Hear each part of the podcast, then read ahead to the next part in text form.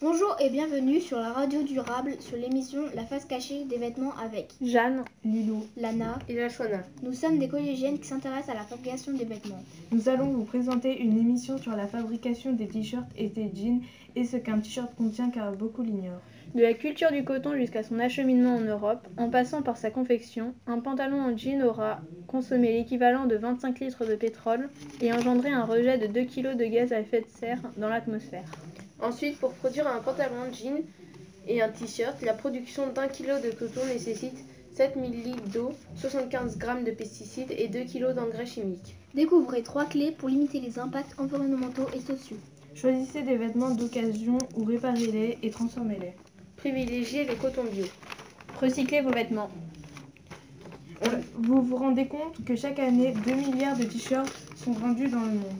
On, les- on fabrique les t-shirts le plus souvent aux USA, en Chine ou même en Inde. Le coton biologique est représenté moins de 1%.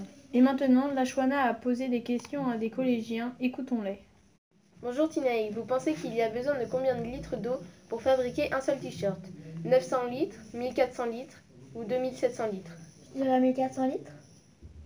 Eh ben non, il n'y a besoin que de 2700 litres d'eau pour fabriquer un t-shirt.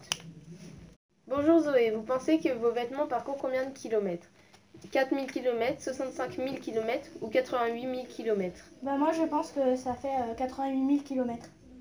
Eh ben non, c'est 65 000 km alors que le tour de la Terre est de 44 000 km. Et nous passons encore à une dernière question.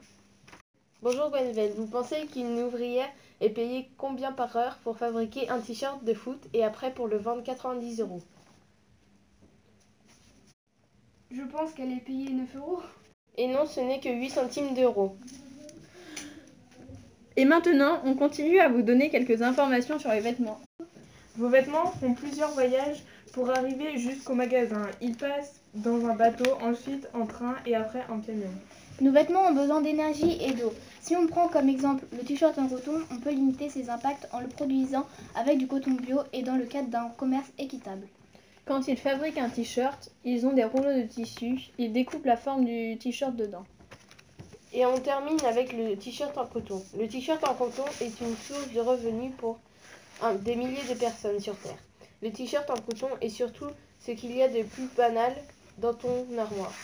Et voilà, c'est terminé. Au revoir. Vous étiez sur la Face Caché Des vêtements À bientôt sur la radio durable